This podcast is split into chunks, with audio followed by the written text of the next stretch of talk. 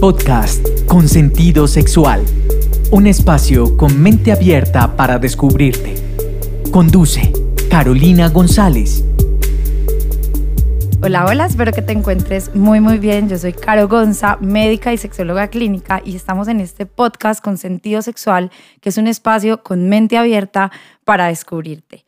Hoy te traigo un tema que me han preguntado mucho que cada vez consultan más y vamos a hablar sobre la terapia en pareja o la terapia sexológica cuando consultamos en pareja. ¿Cuáles son esos temas por los que consultamos? ¿Qué hacemos en la terapia? ¿Cuáles son esas preguntas frecuentes con las que me encuentro?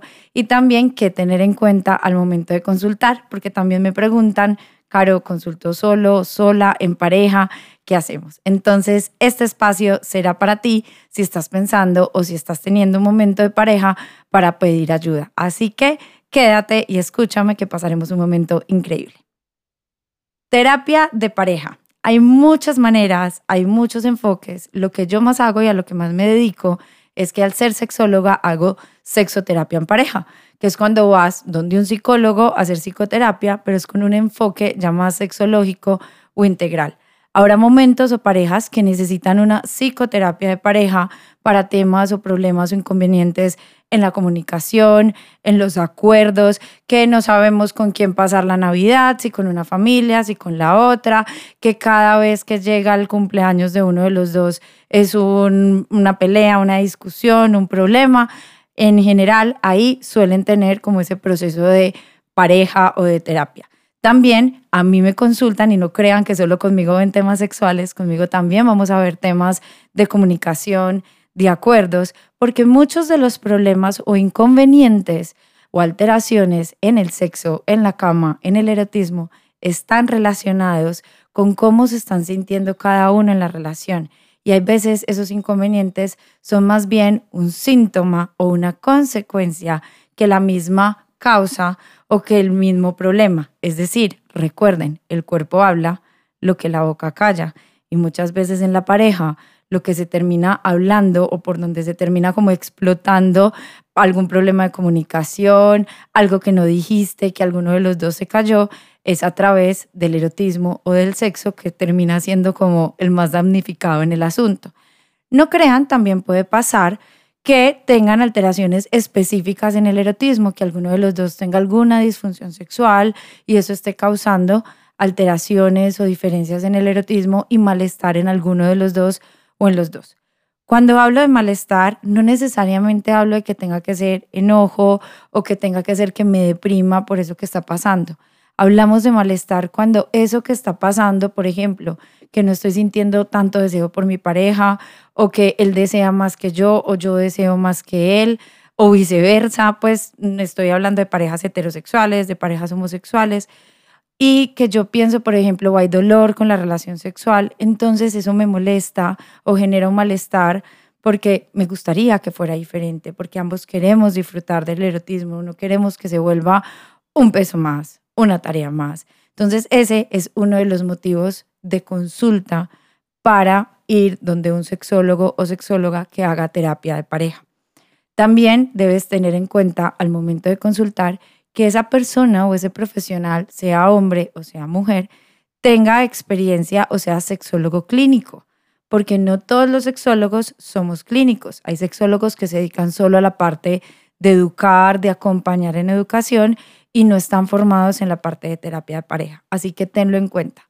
También como son dos personas las que están consultando, es fundamental que los dos hagan clic con él o la especialista, porque para estos temas como tan privados, tan íntimos, tan personales, si tú no haces clic con la persona o en el espacio, o sea, de una manera online, te vas a desconectar o vas a sentir como si fuera pues que te llevaron obligado o como que pereza, entonces eso no va a funcionar y el éxito del abordaje o de las citas no va a ser como el mejor.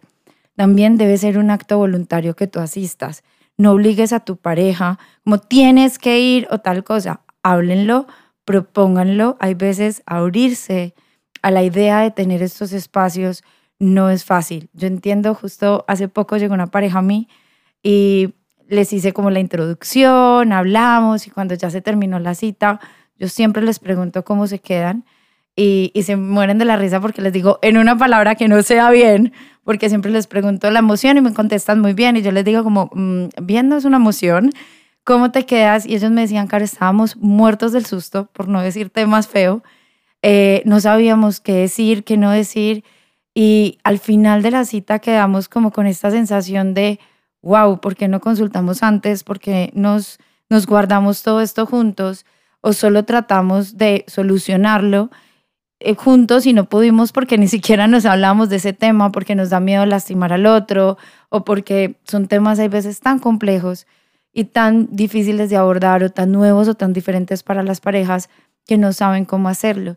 Y a veces acá sí es importante involucrar a una tercera persona que sea imparcial, que sea, yo a veces mm, juego como un papel de árbitro, que sea una persona, un espacio diferente, un espacio neutro, donde cada uno tenga la oportunidad de expresarse, de escuchar, de ser escuchado y que puedan así llegar a herramientas, opciones diferentes para resolver lo que les esté pasando. Acá les he dicho varios motivos de consulta. Están todo lo que tiene que ver con las disfunciones sexuales y las alteraciones en el erotismo en la pareja, que pueden ser muchos. El principal motivo de consulta de los problemas sexuales o de las alteraciones es una disfunción sexual que se llama disritmia y tiene otra palabra también muy rara, pero no la voy a decir, pero es cuando ambos miembros o integrantes de la relación de pareja están en diferentes ritmos. Yo sé que tú no me ves, pero imagínate que tienes la mano derecha más alta y la mano izquierda mucho más baja. Entonces, dos líneas paralelas, como nos enseñaron en el colegio a muchos, los que se acuerden, jamás se encuentran. Y entre más distanciadas estén, entre más esa brecha, más disritmia hay. Hay muchas parejas que viven en disritmia, pero suele ser como una disritmia funcional, es decir, que no están tan lejos el uno del otro y que, digamos, yo le bajo dos rayitas, tú le subes dos, pasamos bueno, no nos genera alteración, ni molestia, ni malestar. Pero cuando ese espacio se va volviendo más ancho y la, la mano derecha queda más arriba y la mano izquierda queda más abajo, entonces ahí es cuando empezamos a sentir vacíos o cuando empezamos a un error que no deberíamos cometer y es a culparnos o a culpar al otro es que yo ya no le gusto a mi pareja, es que yo ya no soy suficiente, es que ya no me ama, es que él sí me desea y está listo siempre y yo no lo deseo, entonces yo soy la que está mal, yo soy la que está, abro comillas, enferma o yo o a mí me pasa algo que va a acabar con mi relación o con mi pareja. Entonces, eso es la disritmia, cuando ambos integrantes están a diferentes ritmos de deseo sexual o de frecuencia sexual. Y acá no significa que uno esté mejor que el otro o que uno esté bien, abro comillas, y el otro esté mal, o que el que esté más abajo esté bien y el que esté más arriba está mal, porque también me ha pasado que consulta el que siente que tiene más deseo que su pareja y me dice como, ¿será que yo soy adicto al sexo o será que está mal con tener más deseo que mi pareja? Acá simplemente están a diferentes ritmos, entonces es importante que lo entiendan así haz de cuenta que el uno está en una emisora AM y el otro está en una emisora FM. Acá la idea es buscar ni en tu emisora ni en la mía, ni a tu ritmo ni al mío, a nuestro ritmo. Váyanse a una emisora online o hacer otro tipo de, de, ritmo. No tiene que ser en la mitad, sino que sea un ritmo que dé para los dos y que funcione para los dos. Y se necesita para llegar a ese tercer ritmo, lo que hacemos en terapia es justamente encontrar qué puede hacer cada uno, de qué sí se puede y se quiere hacer cargo cada uno, porque si quieren resultados diferentes, no pueden seguir haciendo lo mismo.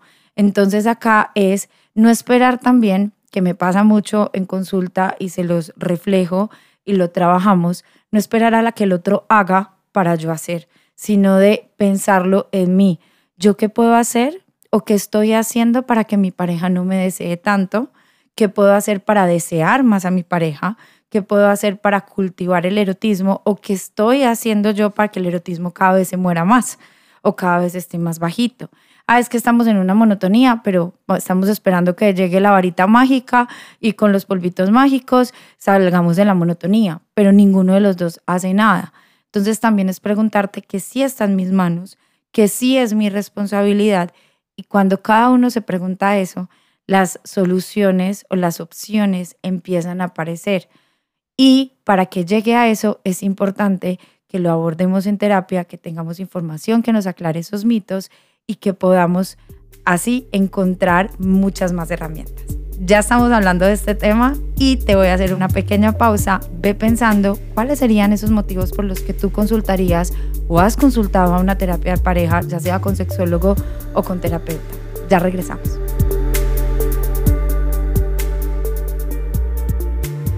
Ser dueños de nuestra historia y amarnos a nosotros mismos a través de ese proceso es la cosa más valiente que jamás haremos. Brene Brown. Terapia de pareja, este tema muy muy amplio y que tenemos muchos mitos al respecto. Pensamos que consultar en pareja es cuando estemos mal, cuando la relación ya se va a acabar, cuando estemos necesariamente en una crisis. Y esto sí es cierto y son los motivos de consulta más comunes, porque cuando estamos en crisis es cuando se nos activa esta necesidad de pedir ayuda a un profesional. Cuando estamos enfermos, pues consultamos donde un médico. Cuando estamos mal en pareja o estamos sintiendo que ese obstáculo nos está pudiendo y así no le demos el calificativo de malo o bueno, simplemente de un momento, de una crisis que aprovecho y te hago aquí un paréntesis, y es cuando hay una crisis en la relación de pareja del tipo que sea, porque puede haber crisis de infidelidad, crisis porque ya llevan un montón de años juntos y los está absorbiendo el piloto automático en la monotonía, crisis por la llegada del primer hijo o del segundo o del tercero, crisis porque están pasando por un proceso de fertilidad o de infertilidad que está siendo complejo o difícil y trae muchos retos, no solamente uno, sino muchos que enfrentar. Vean que se va abriendo como, como la caja de Pandora y lo importante es que entendamos que la palabra crisis pueden ser dos caminos, el camino de los problemas o el camino de las oportunidades. Cuando me refiero a oportunidades no significa que pétalos de rosa, color de rosa, todo lindo y hermoso y riámonos, sino que es muy diferente cuando yo vivo las crisis desde la oportunidad de hacer cosas nuevas, de atreverme a pedir ayuda cuando nunca lo había hecho, de tener conversaciones con mi pareja que antes en la vida no habíamos tenido o no se nos había ocurrido, o de hacer simplemente cosas diferentes. Cuando yo lo veo como un problema, es muy difícil encontrar la salida o lo voy a vivir muchas veces más desde el sufrimiento que desde el dolor. Y aquí hay una frase que a mí me encanta y es, el dolor no es opcional, el sufrimiento sí es una opción. Yo puedo elegir sufrir o no sufrir. Muchas veces no puedo elegir, muchas veces no, nunca puedo elegir que algo me genere o no dolor. Entonces, se los voy a poner una, cosa muy física y me van a entender. Si yo tengo un dolor de cabeza o tengo una migraña, pues tengo un dolor. Y yo no, yo no pude elegir que me diera migraña o que no me diera migraña. A no ser que sepa que comer chocolate me da migraña y comí chocolate. Pero ya tengo el dolor y me dicen como, Caro, vete para la casa, acuéstate o tómate una pastilla o ponte un aceite o ponte algo o bañate. Si yo digo, no, yo me voy a quedar acá en la oficina trabajando en el consultorio viendo pacientes, que para mí es imposible ver pacientes con migraña, pero si yo tengo opciones de hacer algo para que mi dolor se quite, sea desde tomar una, una pastilla hasta hacer algo como acostarme y no tener luz, y no las estoy haciendo, ahí sí estoy eligiendo sufrir. A eso me refiero con que el dolor no es excepcional y el sufrimiento sí. Y eso justamente es cuando me voy desde las crisis, veo problemas. En cambio, cuando veo oportunidades es mucho más diferente. Y este es el segundo motivo de consulta, otro motivo de consulta muy frecuente a sexología o a terapia de pareja, que son las crisis de pareja. Y de las crisis de pareja, por lo que más me consultan, es por crisis de infidelidad, o de infidelidades, que ya lo he hablado en varios programas, en varios aspectos, pero acá te doy como un poquito del tema y es que no hay una definición universal de qué es ser infiel o qué es una infidelidad, porque además para mí ser infiel puede ser muy diferente de lo que es para ti y de lo que es para tu pareja. Entonces hay muchas parejas que llegan a estas crisis sin saber que estaban siendo infiel o porque no había un acuerdo explícito de que era infidelidad en esa relación porque ahí cometemos un error muy grande de la comunicación y es como, obvio que tú y yo estamos juntos y es una relación monógama, tú no estás con nadie, yo no estoy con nadie. ¿Qué es no estar con nadie? ¿Qué es infidelidad en esa relación? Entonces, cuando suele pasar estas crisis, ahí llega la oportunidad de, ve, nunca habíamos hablado de esto, nunca habíamos hablado de, de de qué era infidelidad en nuestra relación, de cómo nos estábamos sintiendo cada uno. Entonces hay muchísimas crisis en pareja que por supuesto muchas de ellas van a alterar varias áreas de la relación de pareja, como la comunicación, los acuerdos, la convivencia, la complicidad, o van a también afectar el que les digo yo que termina siendo muy damnificado, el erotismo o el sexo, porque entonces termina siendo justamente ese síntoma de la crisis que está pasando. Hay otras parejas porque aquí no podemos generalizar. Recuerden que en sexualidad no existe lo normal y lo anormal, sino qué es lo normal y para quién es lo normal.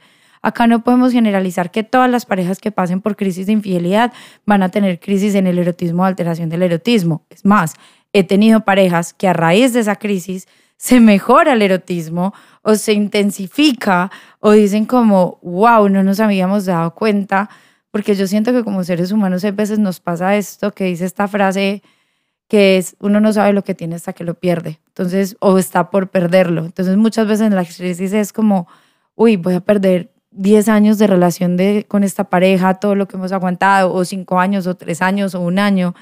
Y es como, como, como que nos prendemos, como que nos sacudieran, como que nos diéramos cuenta de lo que estamos por perder o de lo que nos está pasando y así como que empezamos a valorar. ¿Para qué llegar a este punto? Tratemos de, de llegar a un punto donde podamos hacer cosas en nuestras manos y hagámonos responsables de eso para no llegar a ese punto o si llegamos a ese punto, porque también dicen que en la vida aprendemos desde las crisis y de los obstáculos entonces, si llegamos a ese punto, lleguemos también con la capacidad de poder salir de ahí. Algunos ven las crisis como un hueco, otros las ven como un cielo. Eh, todos lo podemos ver diferente. También va a ser importante que muchas veces esas dos personas de una relación están justamente pasando por otras crisis individuales o por otros momentos de pareja. Las crisis están inclusive desde la psicología descritas. A mí este tema me parece como tan interesante que inclusive hice un capítulo en mi libro sobre las crisis y las etapas de la vida, porque hay crisis que, que van a pasar, hay crisis que son esperables y que nos pueden pasar según la etapa de la vida en la que estamos. Cuando tú eras un niño o una niña, pasaste por la crisis de la pubertad y de la adolescencia y todos los adultos tuvimos que haber vivido esa crisis, sea feliz, no feliz, pero todos pasamos por ahí. Cuando estás en una relación de pareja y sales de la casa de tus papás o de vivir solo o sola y te vas a vivir con tu pareja, ya sea por unión libre, porque te cases, por lo que sea, tienen una crisis a nivel individual y a nivel de la relación de pareja por el primer año de adaptación. Esas crisis esperables son crisis que nos van a pasar a todos si estamos en esa etapa de la vida. Sin embargo, hay crisis circunstanciales o crisis que no son esperables que son aquellas que no les pasa a todo el mundo.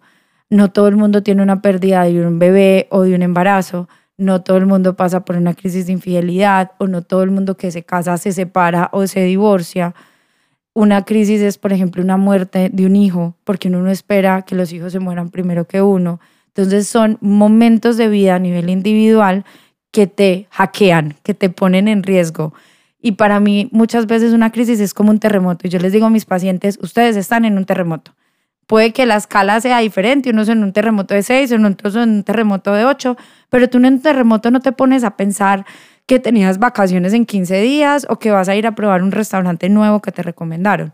Tú en un terremoto te preocupas o ocupas más bien de prioridades de, de dónde vas a pasar la noche, más que a dormir, dónde te vas a refugiar, del frío, si tienes alguna enfermedad crónica, cómo vas a acceder a tus medicamentos, cómo vas a tener o acceder a agua para no morirte de sed, ¿cierto? ¿Qué, qué necesitas? Como ese cobijo, esa comida, esa, toda esa parte como de la protección.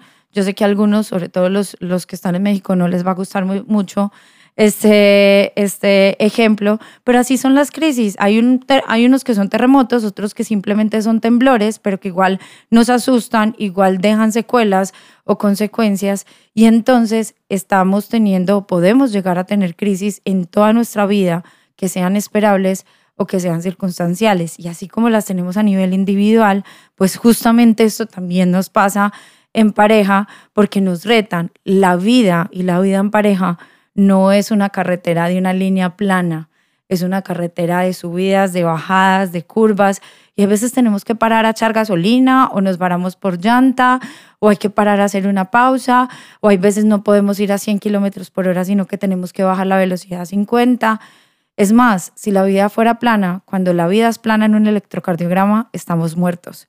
Lo mismo pasa con la vida de pareja. Son altos, bajos y obstáculos.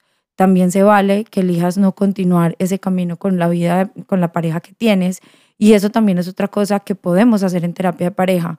Yo hay a parejas, no a todas, dependiendo del motivo de consulta, que les pregunto qué necesitan de mí. Si lo que necesitan es que les ayude a un bien seguir, y a bien seguir me refiero a bienestar en la relación, o si los acompaño a un bien morir en la relación.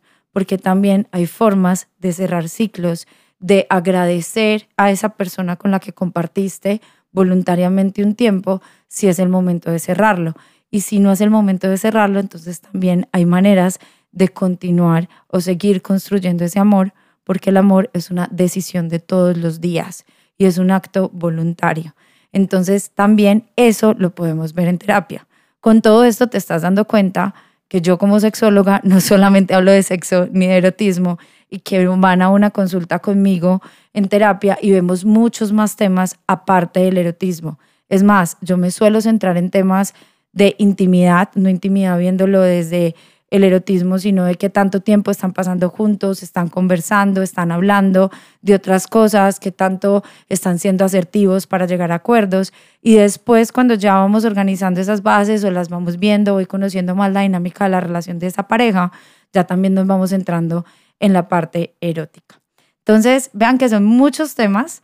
Llevamos todo lo que tiene que ver con alteraciones, disfunciones sexuales, ya sean en pareja, ya sean a nivel individual, también con las crisis, que pueden ser muchas. Y ahorita, después de esta pequeña pausa, te voy a decir otro motivo de consulta que a mí me encantaría que fuera mucho más común de lo que es y ya te contaré cuál es. Para comunicarte con Carolina González, puedes hacerlo al correo electrónico carogonza.sentidosexual.com, en el WhatsApp 350-333-9045, en las redes sociales, Instagram, sentido-sexual, Facebook, sentido sexual, y en el sitio web www.sentidosexual.com. Sé que te dejé intrigado o intrigada con el motivo de consulta que me gustaría que fuera más común y te lo dejaré un ratico más para que lo sigas como pensando o imaginando. Mientras tanto, te voy a decir qué es lo que yo suelo hacer como sexóloga terapeuta cuando consultan a mí en pareja. Y es una cita de valoración. En esa cita de valoración me presento, les explico quién soy, desde qué punto de vista manejo o abordo la sexualidad y también les cuento justamente qué vamos a hacer en esa cita. Lo más importante de esa cita es poderlos conocer a cada uno, que me cuenten quién es cada uno en su vida individual, cuántos llevan de su relación de pareja y que me cuenten de ellos como pareja. Como les decía, atiendo parejas homosexuales, heterosexuales, o sea, independiente de la orientación sexual. Lo que más me consultan son parejas heterosexuales las conozco, les pregunto cómo, cómo se enteraron de mí o cómo llegaron a mí. Y ya después a cada uno o a cada una las escucho en lo que me comparten como de su vida, de su contexto, y después nos centramos justamente en su motivo de consulta y dejo que cada uno exprese cuáles son sus pensamientos, su sentir, sus necesidades al respecto, y les voy preguntando. Lo que más hacemos en esas citas es que al final yo les digo dónde estamos parados, o sea, qué es lo que considero que está pasando en la relación y cómo considero que les puedo ayudar y hacer como ese plan específico para la relación de pareja, que a veces puede, o la mayoría de las veces es tener un abordaje o tener más citas o tener una terapia. Y ahí les explico cómo serán, cómo lo haríamos, cuál es la metodología que utilizo y son ustedes o la pareja que me consulta la que decide si quiere volver, si no quiere volver, si quiere tener o no el abordaje, porque también esas citas para que vean cómo se siente cada uno conmigo y en la consulta de la relación para ver si hacen clic o si no hacen clic. Y eso es lo que hacemos. Bueno, llegó la hora de contarles otro motivo muy, muy frecuente que me encantaría que fuera más frecuente. Eh, es frecuente porque creí cuando yo me gradué de sexología, no creí que me fuera a pasar tanto. Sí me pasa y es cuando las parejas consultan a mí cuando no hay ni una crisis ni una alteración en el erotismo, sino que es, por ejemplo, que justamente o se van a casar o se van a ir a vivir juntos o eh, tienen, digamos, miedo de caer en la monotonía y quieren disfrutar más de su vida sexual. Entonces muchos dicen como, claro, no tenemos ningún problema, solamente que queremos como disfrutar más eh, de la vida sexual o hay veces tenemos dificultades porque vengan, todas las parejas tienen discusiones, todas las parejas tienen diferencias. A mí cuando me dicen, no, nosotros ni discutimos, ni tenemos diferencias, ni peleamos, así sea una vez al año, pero cuando me dicen es que nunca en 15 años hemos tenido una diferencia, yo digo como, si será que se hablan o que viven juntos o algo por el estilo. Entonces, estas parejas que vuelvo y digo, me pasa, pero no es como mi pan de cada día y sería lo que más me gustaría que fuera un motivo más frecuente, es que consultan justamente o para tener asesoría de juguetes sexuales o de romper la monotonía, eh, aunque esto no les esté generando en ese momento un malestar o un conflicto como tal. Entonces esas consultas me parecen a mí súper, súper enriquecedoras y es como, también me llama la atención y, y digo como, ¿para qué esperar? A que algo pase para hacer algo por nuestra relación y por nuestro erotismo y por nuestro placer. Entonces, esta pregunta yo te la dejaría a ti, estés o no estés en una relación de pareja, ¿qué estás haciendo por tu bienestar? Que el bienestar también es salud sexual. Sin bienestar no vas a tener salud sexual. ¿Y qué estás haciendo por vivir tu vida placentera? O te pasa que muchas veces hay personas que dicen, no dormir, eso es perder el tiempo. Placer, no, la vida es para sufrirla, para trabajarla. También venimos a esta vida a pasar bueno, a ser felices, a tener placer y yo no me puedo permitir dar algo, así sea a mi pareja, que no me doy a mí mismo o a mí misma. Y esto es otra cosa que también nos pasa mucho en terapia de pareja, que van saliendo fantasmas, miedos, temas a niveles individual, a nivel de cada uno de la relación, que tienen creencias de sexualidad o que estamos, somos muy, muy analfabetas sexualmente hablando y cada maleta o, la maleta o maletas que lleva cada integrante también va haciendo que la vivencia en pareja se vea alterada o se vea afectada y eso también lo vamos viendo. Siempre, por lo menos yo lo hago así, siempre que consultan a mí en pareja les pido y que van a hacer proceso conmigo, les pido mínimo una cita individual, porque cuando consultan en pareja es como si mi paciente fuera la relación de pareja. Cuando yo los tengo a cada uno individual, puedo dedicarles como esta atención psicológica y porque hay cosas que uno primero debe revisar individualmente hablando antes de llevarlo a pareja o de tener la valentía o, o la confianza de poderlo abordar en pareja. Y acuérdense que yo no puedo cambiar algo o elegir cambiar o no cambiar algo de lo que soy inconsciente. Primero lo tengo que hacer consciente y hay muchas cosas, actitudes, pensamientos de los cuales somos inconscientes y eso también lo hacemos en procesos, tanto de pareja como en procesos individuales. Es importante que aprendamos a comunicarnos, que aprendamos a escuchar.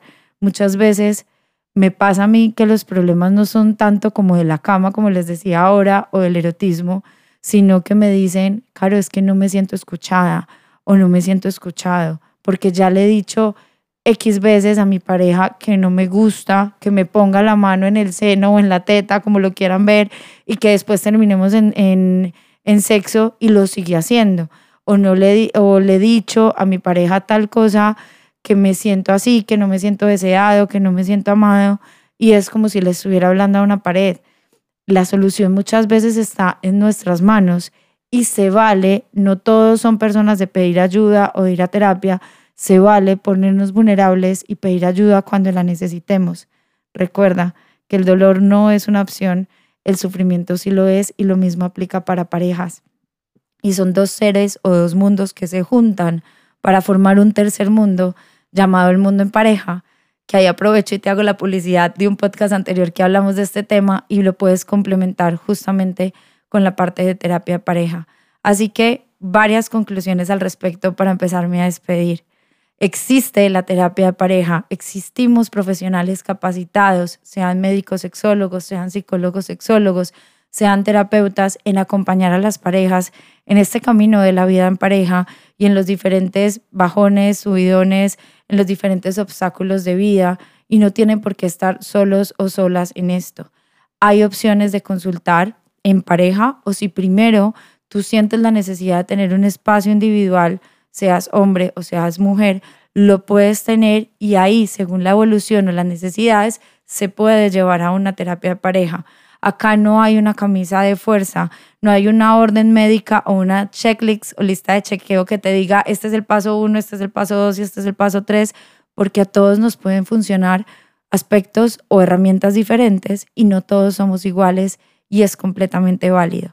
Así que ya sabes que esta herramienta existe, que no muerdo ni mato gente y que existimos profesionales que estamos justamente dispuestos a acompañarlos. Cuéntame cuáles serían los motivos o piénsalos por los que tú consultarías o has consultado ya y cómo ha sido tu proceso o tu vivir. Y recuerda que una terapia es un proceso donde prácticamente eres tú o la relación de pareja o los dos quien hacen todo el proceso y el terapeuta es un guía, es un cómplice que les acompaña en este camino. Así que con esto me despido, no sin antes agradecerte porque muchas personas cada vez me dicen, Caro, me encantan tus podcasts y para mí o muchos pacientes me dicen, por nada del mundo vas a dejar de hacerlos. Y bueno, yo también he tenido como mis crisis y mis momentos. Y un día le dije a una paciente, estoy pensando si seguirlos haciendo y me dijo, no, por favor, no me hagas ese mal.